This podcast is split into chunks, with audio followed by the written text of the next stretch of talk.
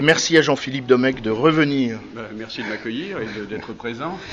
Pour parler euh, du testament de Kafka. Et donc je vous donne la parole. Donc merci de cette euh, nouvelle invitation à, à, converser avec vous.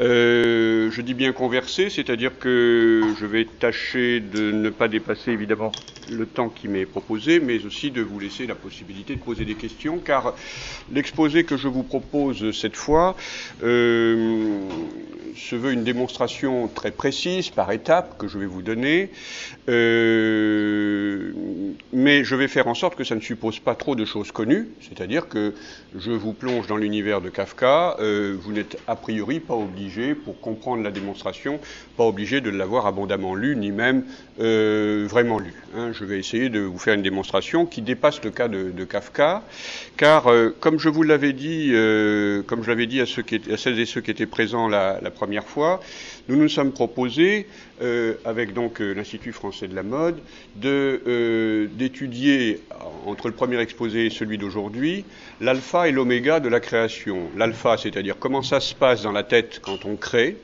alors, je m'étais pris comme échantillon parce que je ne peux pas parler à la place des autres, des autres auteurs, et puis c'est pas plus mal de travailler sur le tas comme ça, de façon euh, concrète.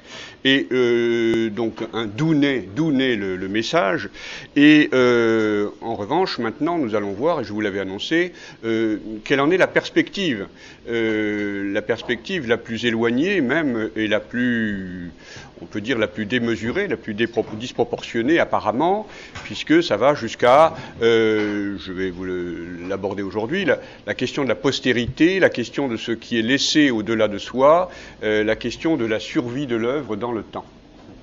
Euh, dans le temps, au-delà de l'auteur et au-delà des générations qui lui furent contemporaines.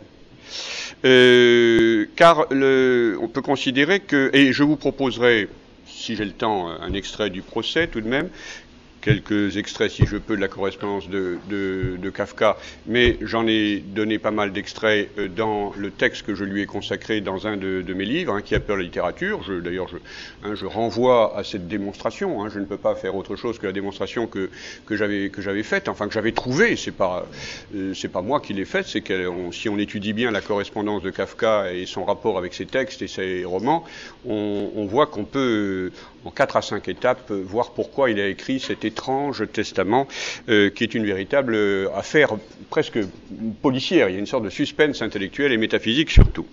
Euh, et puis nous passerons, si possible, un extrait du procès d'Orson Welles. Vous avez là euh, quelques photos Hein, que Lucas Delattre a, a euh, de Kafka euh, aux différents âges de sa vie. Hein, il est mort à 42 ans, euh, donc vous voyez euh, quelques étapes euh, de sa biographie à travers son visage. Euh, oui, la question de la postérité, elle ne vaut pas que pour l'art. Et je, je, place déjà un, préalable métaphysique de l'histoire de l'humanité. Elle vaut pour le religieux et elle vaut pour l'histoire. Et au fond, on peut dire que l'arbre de la postérité, si je reprends des figures de l'écrivain argentin Borges, on pourrait dire que l'arbre de la postérité, j'invente cela, euh, comprend trois branches. Euh, la branche religieuse, euh, la branche historique et la branche, on va dire, culturelle, artistique. Euh, historique, bon, ben, j'ai pas euh, religieuse, pardon, j'ai pas besoin d'insister. Hein, euh, C'est-à-dire que l'homme a été très fertile en imagination autour de la survie, le paradis, le jugement dernier, la réincarnation, la rédemption, etc. Bien. Sur le plan historique, euh, l'homme aussi n'a pas été avare en euh, grands avenirs euh, historiques, pour ne pas parler d'avenir radieux, hein, qui fut cher au XXe siècle avec les conséquences que l'on sait. Et puis l'idéal de progrès, hein, qui a été créé par les, Lumières, et l'idée que l'on lègue quelque chose et que l'humanité ainsi est en marche. Hein. Vous avez également l'idéal scientiste à cet égard. Donc, euh, il faut se demander quand même d'où cela vient. Euh, c'est une réponse de l'animal humain à euh, l'angoisse. Je dis l'animal humain et angoisse en essayant de définir une des spécificités de l'homme. On pourrait dire l'homme est un animal angoissé. l'animal n'est angoissé qu'en dernier recours, c'est-à-dire devant le danger ou en sentant la maladie. Hein, ou la faim, ou la, question de la survie. Mais l'homme est angoissé indépendamment de sa condition euh, physique. Alors, euh, par rapport à ça, euh, la question de l'art se pose au niveau créatif comme au niveau collectif, c'est-à-dire au niveau créatif de la part de ceux qui créent, et au niveau euh, collectif de la part de ceux qui reçoivent et qui sont eux-mêmes des créateurs potentiels, puisque nous avons tous euh, un potentiel euh, créateur. donc il ne faut pas oublier que, et c'est important, vous allez le voir, le cas de Kafka va être très révélateur, il ne faut pas oublier donc que cette angoisse, plutôt, excusez-moi, le désir d'une survie euh, passe par euh, l'angoisse de la mort, c'est-à-dire que c'est l'angoisse de la mort qui en est véritablement le ressort, la racine. Et euh, chaque artiste, au fond, il faut bien le constater, sans même leur supposer d'intention, laisse derrière lui euh, des, œuvres, des formes, on va dire, de manière générale, pour euh, concilier à la fois la musique, la, la littérature, euh, le cinéma, le design, la mode, etc. Il laisse derrière soi des formes qui vivent au-delà de lui, au-delà de son laps de temps, qui est le laps de temps dévolu à chacun en moyenne. et il laisse une trace de sa petite personne. Bon, euh, j'évite tout de suite euh, un faux problème dont notre époque malheureusement est un peu accablée. Euh, laisser une trace de sa petite personne, mais surtout laisser une trace de l'œuvre. car aujourd'hui, on peut dire que, au fond, on va prendre le mot Rimbaud. Rimbaud, il est mort. lui seul ne sait pas qu'il est mort, d'ailleurs. Mais comme tout être humain. Mais pour nous, Rimbaud, c'est un mot. c'est un mort-mot, mais qui flèche un, territoire, un territoire mental, euh, qui nous permet de nous diriger vers les illuminations, une saison en enfer, la lettre au voyant, etc. Et également le profil qu'il dégage. Hein, un univers qui est également lié euh, non pas à sa biographie, mais à son type d'être. Euh, par conséquent, telle est sa survie, c'est pas sa personne. Je le précise parce que nous sommes dans une époque extrêmement narcissique. Euh, l'individu est né euh, véritablement, on peut dire, au XVIIIe siècle. Il a été la, pointe du cône de nos constitutions politiques, sociales et de nos droits de l'homme. Mais c'est un individu à l'époque qui inclut l'autre. Aujourd'hui, tel est le balancier idéologique, hein, on, est en train d'en sortir grâce à la crise. Euh, aujourd'hui, l'individu, euh, c'est l'individu sans l'autre, c'est l'individu contre l'autre, c'est la concurrence. Euh, la concurrence existe toujours, évidemment, il n'y a qu'à regarder des enfants à la cour de récréation, mais ce n'est pas ce que nous avons de, nécessairement de valorisable au sens de perspective. C'est un ressort dont il faut tenir compte, mais qui tout de même peut être largement exclusif. Alors, on va donc interroger cette euh, mise étrange de l'homme dans euh, ce qui euh, va le suivre au-delà de lui, à travers l'art, et à travers, je vous propose de le faire à contrario, de faire le raisonnement à travers un artiste qui, lui, a voulu brûler son œuvre, Kafka. je précise qu'il n'est pas le seul qui pose ce genre de problème. Il n'y en a pas beaucoup, mais il n'est pas le seul.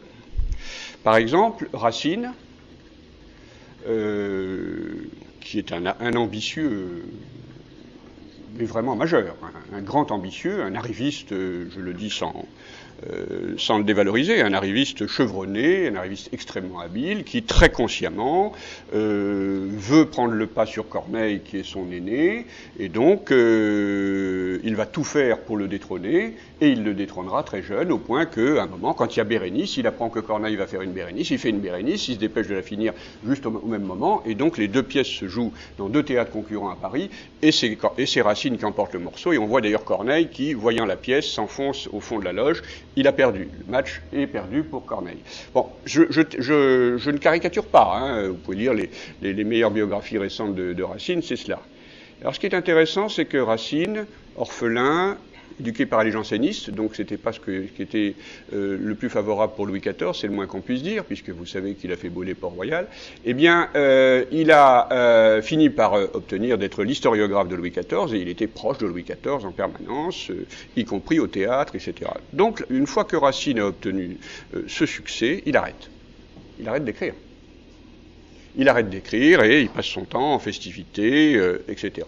Puis reviendra tout à fait à la fin, euh, sous la pression de Madame de Maintenon, avec trois pièces liées aux religieux, puisque euh, Madame de Maintenon est en train de mettre Louis XIV sous une coupe religieuse. Bien, donc là il y a quelque chose d'intéressant aussi. Ça n'enlève rien au génie de Racine. Hein. On peut dire aussi, dans un autre domaine, Kiriko, euh, qui, pendant 5-6 ans, fait la peinture qui le rend mondialement célèbre et qui fait qu'on en parle aujourd'hui, hein, euh, la peinture métaphysique, et puis euh, ensuite va faire des caricatures de sa peinture. Il y a là quelque chose d'intrigant. Alors, chute de tension, peut-être, sans doute, mais pourquoi cette chute de tension? Il y a là quelque chose d'intéressant. Alors, euh, donc, en ce qui concerne, euh, je rappelle que seul le mouvement Dada a véritablement euh, envisagé qu'il n'y ait rien au-delà de son propre mouvement artistique dans l'histoire.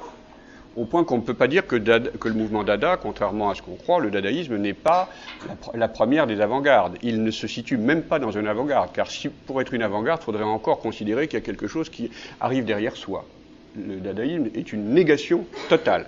Alors là aussi, je vous donne cet, exemple aussi, cette fois à un niveau collectif, hein, d'un mouvement qui refuse euh, toute postérité. Et enfin, je, continue euh, mon préalable, excusez-moi, mais pour montrer l'enjeu du sujet, euh, notre exposé s'inscrit dans une période qui dure depuis une trentaine d'années et qui n'est pas finie, sûrement pas, euh, qui est euh, la période que je résumerai par euh, ce qu'on appelle le tourisme culturel, le tourisme muséal. il ne faut pas se moquer de ce phénomène, il ne faut pas se moquer des phénomènes populaires dont nous faisons partie. nous faisons la queue au musée comme tout le monde. Le peuple, c'est chacun de nous et c'est nous tous. il y a quand même là, il faut bien le reconnaître, s'il y a un tourisme culturel, s'il y a un tourisme muséal, il y a donc là quelque chose qui passionne les foules, qui les requiert. Or, ça ne tombe pas à n'importe quel moment historique. Ça tombe à un moment où le religieux a cessé d'être le discours englobant de la société. Je dis discours englobant. Hein. je ne dis pas que la religion a cessé comme interrogation, etc. Ça, c'est, euh, comme, on le dit aujourd'hui, c'est laissé à l'appréciation de chacun, ce qui déjà dit beaucoup. On n'aurait jamais dit ça au XVIIe siècle ni au Moyen Âge. Bon. Euh, sur le plan historique, bon, ben, les grands espoirs téléologiques, les grands espoirs de perspective euh, religieuse, euh, historique, mais je fais le lien, hein, cette espèce de religion historique, euh, ont été euh, battus en brèche. Ça ne veut pas dire que c'est la fin de l'histoire, comme on l'a cru au moment de la chute de Berlin, la chute du mur de Berlin. Si, si certains ont cru que ce qui se passait au-delà du mur de Berlin était une, une grande perspective historique, ben tant pis pour eux. mais en tout cas, pour le moment, on est dans ce sentiment qu'on a perdu cette perspective également. C'est un sentiment illusoire, mais l'idéologie produit ses illusions, bien sûr.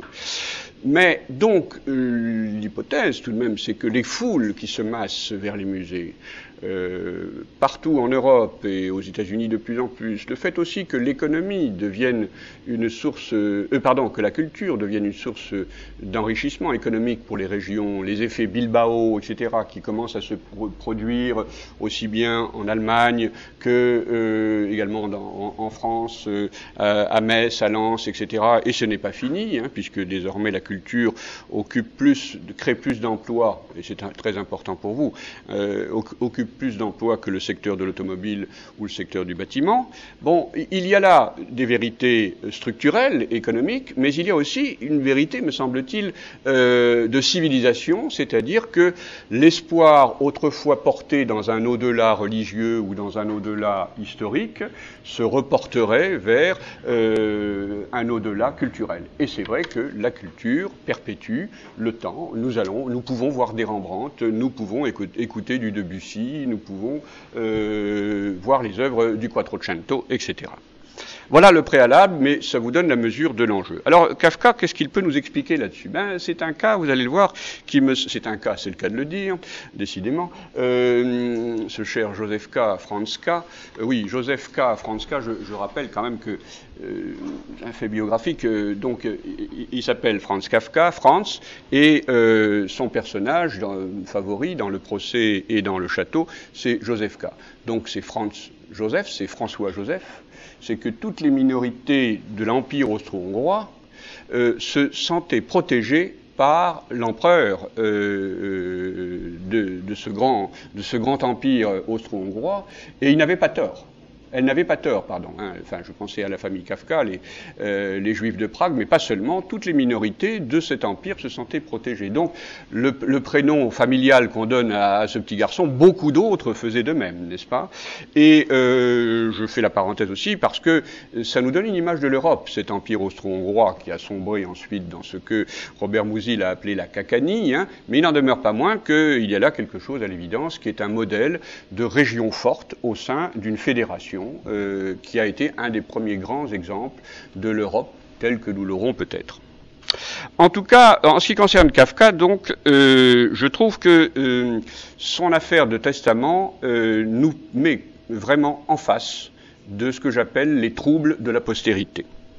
il a, en effet, par son testament littéraire qui est connu. Hein, je ne lève pas un lièvre. Hein, j'ai juste levé un lièvre sur deux ou trois éléments que j'ai retrouvés dans sa correspondance.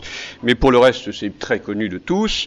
Euh, c'est-à-dire, euh, il a reformulé le problème, l'éternel problème, si je puis dire, de la postérité, mais en des termes d'une ambiguïté telle que nous avons probablement un maximum de données euh, concernant cet espoir de la postérité.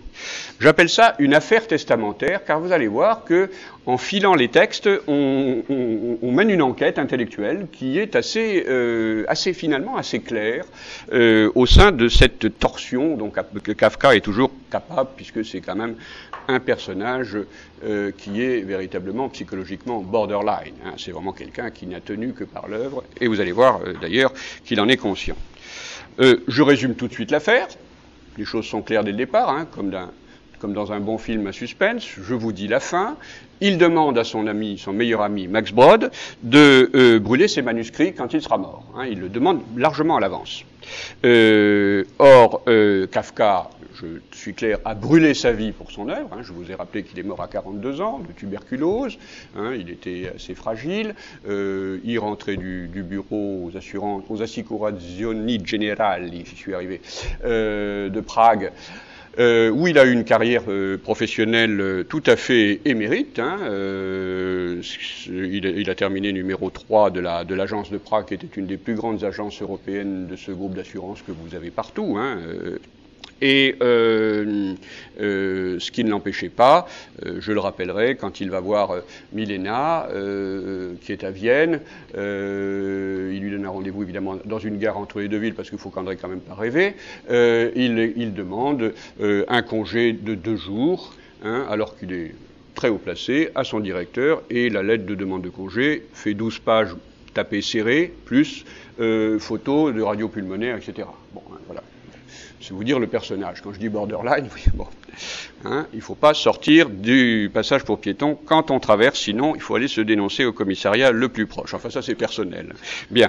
Alors, euh, en tout cas, euh, il demande, il demande, euh, il demande cela à Max Brod. Et évidemment, Max Brod est le, le personnage le plus important au niveau du pouvoir culturel et notamment au niveau du pouvoir éditorial en Europe centrale à l'époque. C'est son meilleur ami personnage omnipotent sur le plan des publications, et évidemment, Max Brod ne le fera pas. Puisque nous parlons de Kafka aujourd'hui, et que euh, cette œuvre que Kafka a demandé de brûler n'est pas rien, puisque faut quand même rappeler qu'au fond, on peut dire que sur le plan littéraire, entre Kafka et Pessoa, on a les deux grands les Homères, hein, les Homères ou les Shakespeare du XXe siècle. Hein. On peut y ajouter quelques-uns, mais enfin, euh, on est quand même dans une œuvre maximale, au point qu'on dit, euh, si on fait la queue un peu trop longtemps à la poste, la situation est kafkaïenne, ou quand on se plaint aux impôts, on leur dit c'est kafkaïen, et ils comprennent tout de suite. Bien. Euh, je vous laisse aussi, évidemment, visiter Prague aujourd'hui, où cet homme qui avait publié que 11 pages de son vivant, 11 pages de son vivant et euh, aujourd'hui, euh, enfin donc, euh, vous voyez, et qui a demandé à brûler son œuvre, vous avez des restaurants Kafka, des menus Kafka, des t-shirts Kafka, avec des belles photos, parce qu'il, ah bah oui, ça c'est. Enfin, il a, des, il, a, il a, une tête, il, est pas mal à certains moments. est-ce que vous avez la photo avec, oui, ça c'est la photo avec, avec la fiancée, avec la fiancée Félix, dont je vais beaucoup parler. Il y a Félix à côté. Qui est, qui est, très laide, et il lui, il lui consacre ceci. Hein. Je, vais, en parler abondamment parce que c'est extrêmement précieux pour connaître Kafka plus encore que son journal. Euh, alors, euh, donc voilà. Euh, il s'est voué à une œuvre qu'il voue au feu. Et cette œuvre, première étape de mon raisonnement, est véritablement le produit d'une euh, chez lui, une ascèse pour laquelle il n'a pas le choix. Et je vous cite un extrait euh, que j'avais euh, mentionné dans, mon, texte sur euh, cette étude, qui date, qui est dans son journal, n'est-ce pas? Extrait de son journal, vous pouvez le retrouver à la date du 3 janvier 1912. On peut, hein, c'est pour la 16 de Kafka. Pourquoi il n'a pas le choix hein, que d'être extrêmement ascétique? On peut parfaitement discerner en moi une concentration au profit de la littérature. Quand il fut devenu évident dans mon organisme que l'orientation de ma nature vers la création littéraire était la plus productive, tout se pressa dans ce sens et laissa inoccupés ceux de mes talents qui se tournaient vers les joies du sexe, du boire, du manger. Je cite, je saute un, un passage et je reviens à la citation. J'ai maigri de tous ces côtés, c'était nécessaire parce que mes forces étaient si minces au total qu'elles ne pouvaient servir tant bien que mal mon but littéraire qu'à condition d'être rassemblées. Donc c'est bien ce que je vous disais, la 16, il n'a pas le choix d'autre chose. C'est bien ce qu'il ce pose. Hein.